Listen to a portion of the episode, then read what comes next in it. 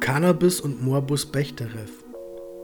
Morbus Bechterew ist eine chronisch entzündliche rheumatische Wirbelsäulenerkrankung, die mit starken, oft im Lauf der Zeit zunehmenden Rückenschmerzen verbunden ist und zu den am häufigsten vorkommenden Krankheiten des rheumatischen Formenkreises überhaupt gehört. Ursächlich für das Entstehen von Morbus Bechterew ist eine Fehlfunktion des Immunsystems.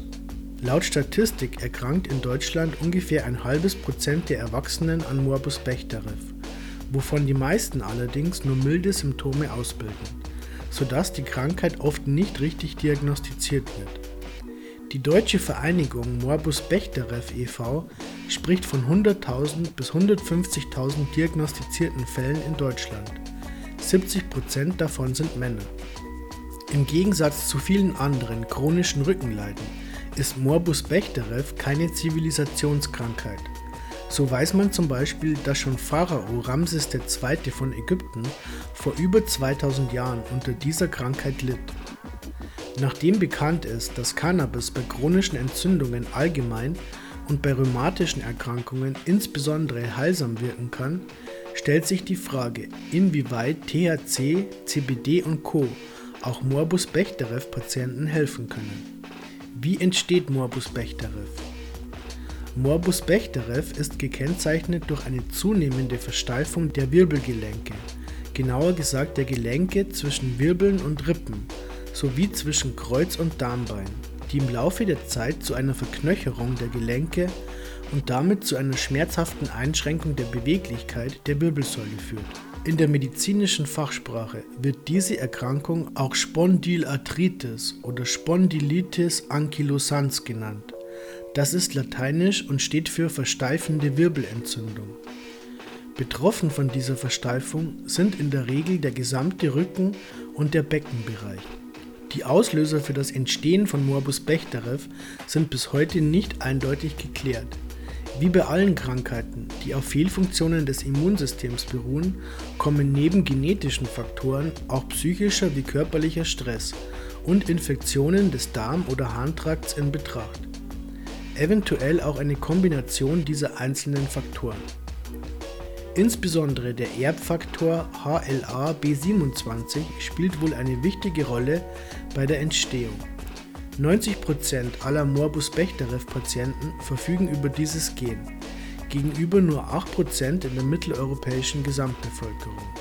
Der Krankheitsverlauf ist gekennzeichnet durch langsam entstehende, sich schubweise verstärkende Schmerzen, zunächst im Bereich der Lendenwirbelsäule, später auch an der restlichen Wirbelsäule.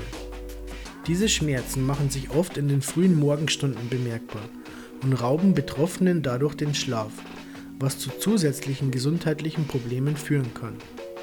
Die Rückenschmerzen münden in eine fortschreitende Versteifung und Verformung der Wirbelsäule. In besonders schweren Fällen kann es neben einer zunehmend versteiften Wirbelsäule auch zur Herausbildung eines Rundrückens kommen, was sich in einer stark nach vorne gebückten Körperhaltung ausdrückt. Begleitet wird Morbus Bechterew oft von Entzündungen der Regenbogenhaut im Auge, Arthritis in Schulter-, Hüft- und Kniegelenken sowie von schmerzhaften Sehnenentzündungen.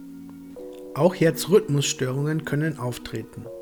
Die ersten Symptome machen sich meist im Alter zwischen 15 und 35 bemerkbar, wobei eine korrekte Diagnose im Anfangsstadium als sehr schwierig gilt.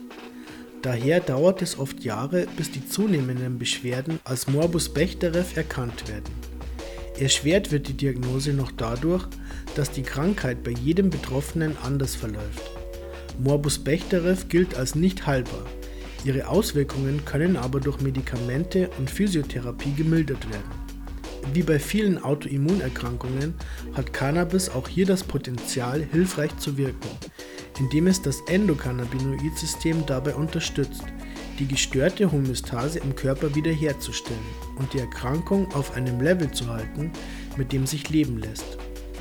Autoimmunerkrankungen und chronische Entzündungen.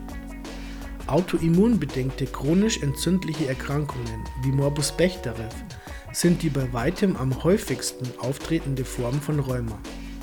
Um zu verstehen, wie sich Autoimmunerkrankungen herausbilden, ist es hilfreich, einen Blick darauf zu werfen, wie das Immunsystem arbeitet. Dringen körperfremde Stoffe wie Bakterien, Viren oder Parasiten in den Körper ein, bildet das Immunsystem bestimmte Enzyme, um diese schädlichen Substanzen zu zerstören und anschließend aus dem Körper auszuleiten. Diese Enzyme sorgen unter anderem für eine Erweiterung der Blutgefäße, um mit Hilfe einer stärkeren Durchblutung die unerwünschten Fremdstoffe aus dem Körper herauszuspülen. Als Folge dieser stärkeren Durchblutung bilden sich an den betroffenen Körperstellen sogenannte Entzündungszeichen heraus, wie Rötung, Schwellung oder Erhitzung. Zudem schmerzen die betroffenen Körperstellen und sind oft auch in ihrer Funktion stark eingeschränkt. Leider ist das Immunsystem, insbesondere wenn es geschwächt ist, oftmals überfordert damit, zuverlässig körperfremde von körpereigenen Zellen zu unterscheiden. Verwechselt das Immunsystem nützliche mit schädlichen Substanzen, versucht es entsprechend diese Stoffe aus dem Körper auszuleiten, und zwar mit Hilfe von Entzündungen. Da körpereigene Strukturen aber natürlich nicht aus dem Körper ausgeleitet werden können, bilden sich solche Entzündungen auch nicht wieder zurück und nehmen so einen chronischen Charakter an. Chronische Entzündungen sind oft mit starken Schmerzen und einer eingeschränkten Beweglichkeit der betroffenen Gelenke verbunden. Behandlungsmöglichkeiten Wie bereits erwähnt, gilt Morbus Bechterew als nicht heilbar. Ziel jeder Art von Therapie kann daher immer nur sein, die mit der Erkrankung verbundenen Schmerzen zu vermindern und die Beweglichkeit der Wirbelsäule so weit wie möglich zu erhalten. Dabei gibt es verschiedene Ansätze. Physiotherapie, Medikamente, Wärme- oder Kältetherapie, Cannabis. Erstes Mittel der Wahl ist in der Regel eine Bewegungstherapie. Spezielle auf Morbus Bechterew zugeschnittene gymnastische Übungen sollen dabei helfen, die Wirbelsäule beweglich zu erhalten und die Schmerzen so weit wie möglich zu reduzieren. Das funktioniert natürlich umso besser, je früher die Krankheit diagnostiziert wird. Natürlich hat man auch versucht, Morbus Bechterew mit Medikamenten zu begegnen, insbesondere mit Schmerzmitteln und Entzündungshemmern mit und ohne Cortison. Weil dabei aber schwere Nebenwirkungen auftreten können und unter Umständen das gesamte Immunsystem in seiner Wirksamkeit stark eingeschränkt wird, erfreut sich diese Art der Behandlung außerhalb der Pharmaindustrie und ihr ergebener Ärzte keiner allzu großen Beliebtheit. Auch mit Wärme- und Kältebehandlungen lassen sich die mit Morbus Bechterew verbundenen Beschwerden lindern. So werden heiße Bäder, Wärmflaschen und Heizdecken zur Schmerzlinderung eingesetzt.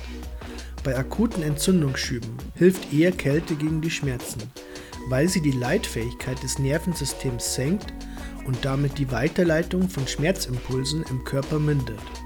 Als letzte Möglichkeit, wenn gar nichts anderes mehr hilft, gilt das chirurgische Entfernen befallener Gelenkteile, um das entsprechende Gelenk insgesamt erhalten zu können. Bei fortgeschrittenem Verschleiß des befallenen Gelenks ist auch ein Gelenkersatz möglich, vor allem bei Hüft- und Kniegelenken, aber auch im Bereich der Brustwirbelsäule. Cannabinoide sind erwiesenermaßen in der Lage, sowohl Entzündungen zu hemmen als auch Schmerzen zu mildern. So bietet sich hier ein perfekter Ansatzpunkt für den Einsatz von Cannabis, um die mit Morbus Bechterew wie mit anderen Autoimmunerkrankungen verbundenen Beschwerden so weit abzumildern, dass die Betroffenen ein zumindest teilweise normales Leben führen können. Wie hilft Cannabis bei Morbus Bechterew? Mit dem endogenen Cannabinoid-System verfügt der menschliche Körper über einen natürlichen Regulierungsmechanismus, der verschiedenste Prozesse im Körper koordiniert, unter anderem auch den Umgang mit Entzündungen. Bei Autoimmunerkrankungen und dadurch entstehenden chronischen Entzündungen ist das körpereigene Cannabinoid-System überfordert damit, die im Körper ablaufenden Entzündungsprozesse auf ein angemessenes Maß zu begrenzen. Hier können pflanzliche Cannabinoide helfen. Dabei übernehmen die einzelnen Cannabinoide verschiedene Aufgaben. CBD beweist seine Fähigkeiten unter anderem im Hemmen der chronischen Entzündungen, indem es das überforderte Endokannabinoid-System dabei unterstützt, die Entzündungen zu begrenzen. THC dagegen wirkt in erster Linie gegen die mit den chronischen Entzündungen verbundenen Schmerzen. indem es die Ausschüttung des für die Weiterleitung des Schmerzimpulses im Nervensystem zuständigen Botenstoffs Glutamat hemmt. Damit nicht genug, verfügt Cannabis über eine weitere heilsame Fähigkeit, die auch bei an Morbus Bechterew Erkrankten und insgesamt bei Rheumapatienten die Lebensqualität entscheidend steigern kann.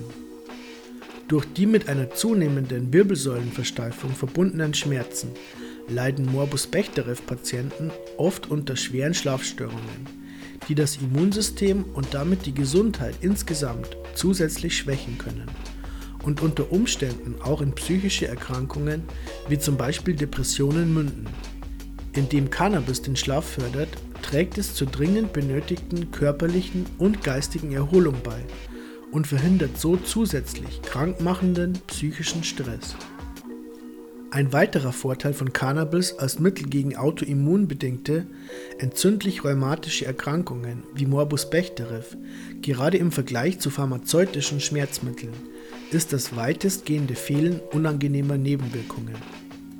Betrachtet man die Vorteile, die eine Therapie mit Cannabis gegenüber dem Einsatz von Pharmazeutika bietet, ist es wahrlich kein Wunder, dass schon so mancher Morbus Bechterew-Patient es zum Mittel seiner Wahl gemacht hat ob mit oder ohne staatliche Erlaubnis.